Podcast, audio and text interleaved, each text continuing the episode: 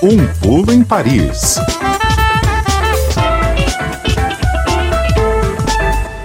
Sexta-feira é dia de fazer esse voo até a capital francesa para conversar com o pessoal da Rádio França Internacional. Hoje com a Adriana Moisés. Oi, Adri, boa tarde.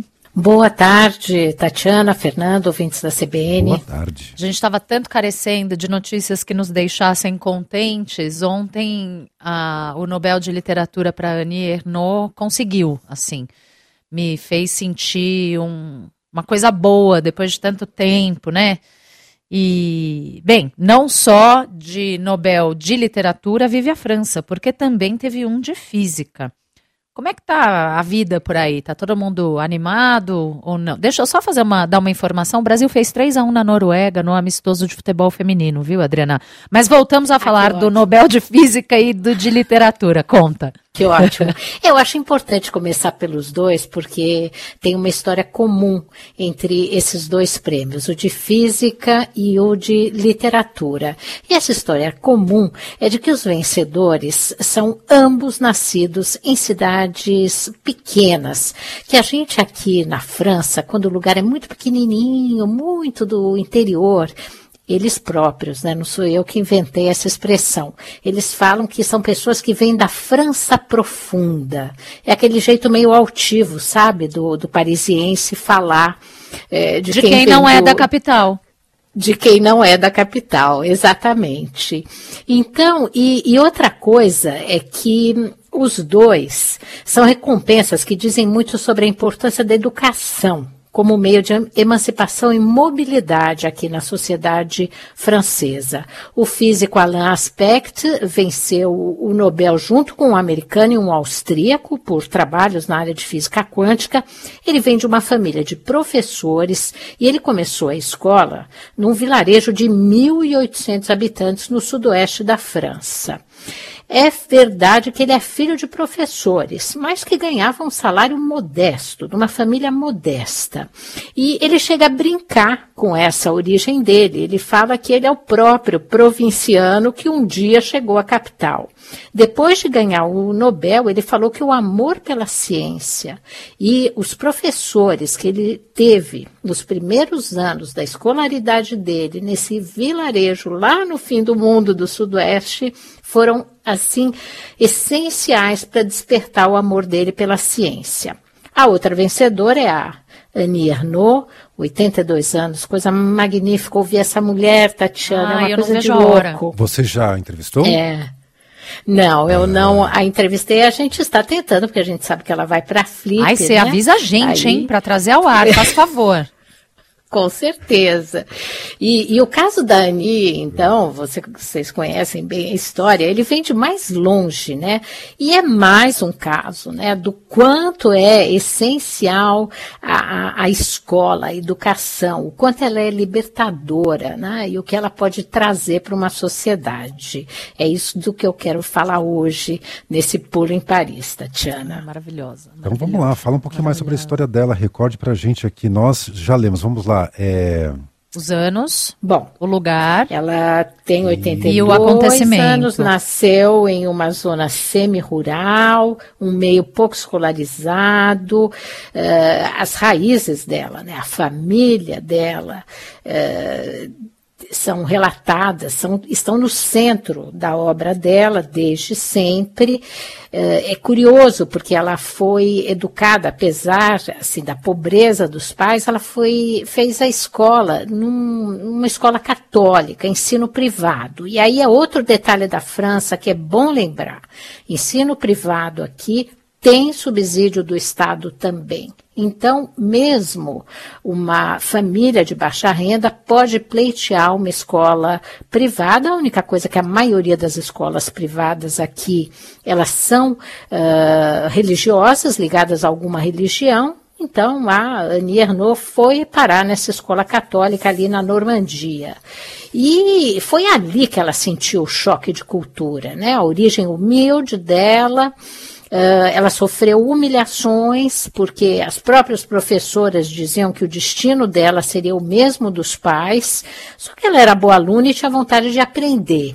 E a partir daquele momento, ela tomou consciência de que o ensino, o aprendizado, os estudos seriam fundamentais na vida dela. Então, é uma escritora que muito cedo compreendeu a importância política da defesa do ensino como ferramenta de emancipação e principalmente feminina. E aí vem o acontecimento que você fala, Tatiana, que é um dos livros dela, um dos mais importantes, em que ela relata um, um, aborto que teve de fazer aos 23 anos e a situação né, de abandono em que uma mulher daquela época se, se encontrava nessa situação, porque o aborto ainda era ilegal na França mas ela é uma das inúmeras mulheres que, ao contar essa história, acabou abrindo as portas para a legalização do aborto e para outras conquistas femininas. Só que ela nunca deixou de ser militante, ela é uma escritora eh, de um ativismo incrível e que luta contra as desigualdades até hoje. É. É.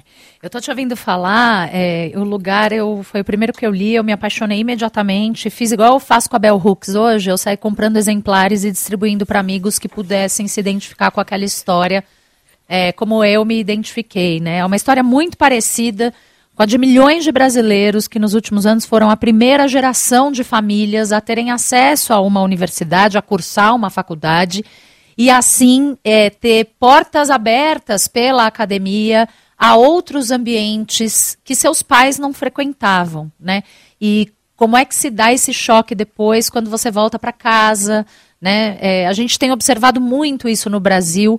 Acho que muitos brasileiros se identificam com essa história. E o mais legal é que os livros são muito, numa linguagem muito acessível. Eu falo que quando eu crescer eu quero escrever igual a ela. É uma narrativa íntima, porém universal e muito acessível, né?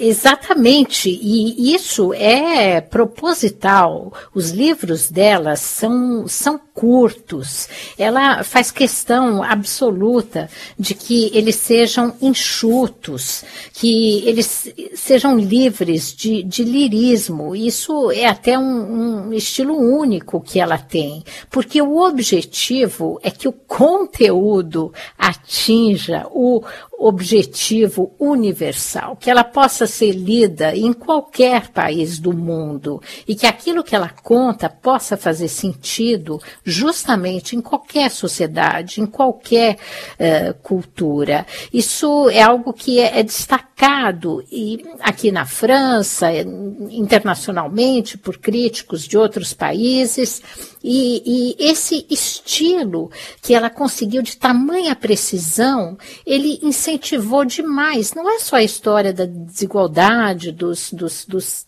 traumas, entre aspas, que ela sofreu, porque ela transformou tudo em força absoluta, né? Sim. né? Mas é, é o quanto ela incentivou os jovens escritores, que também vinham, vinham de uma origem é, social é, parecida com a dela, que eles não temessem é, em se aventurar pela literatura.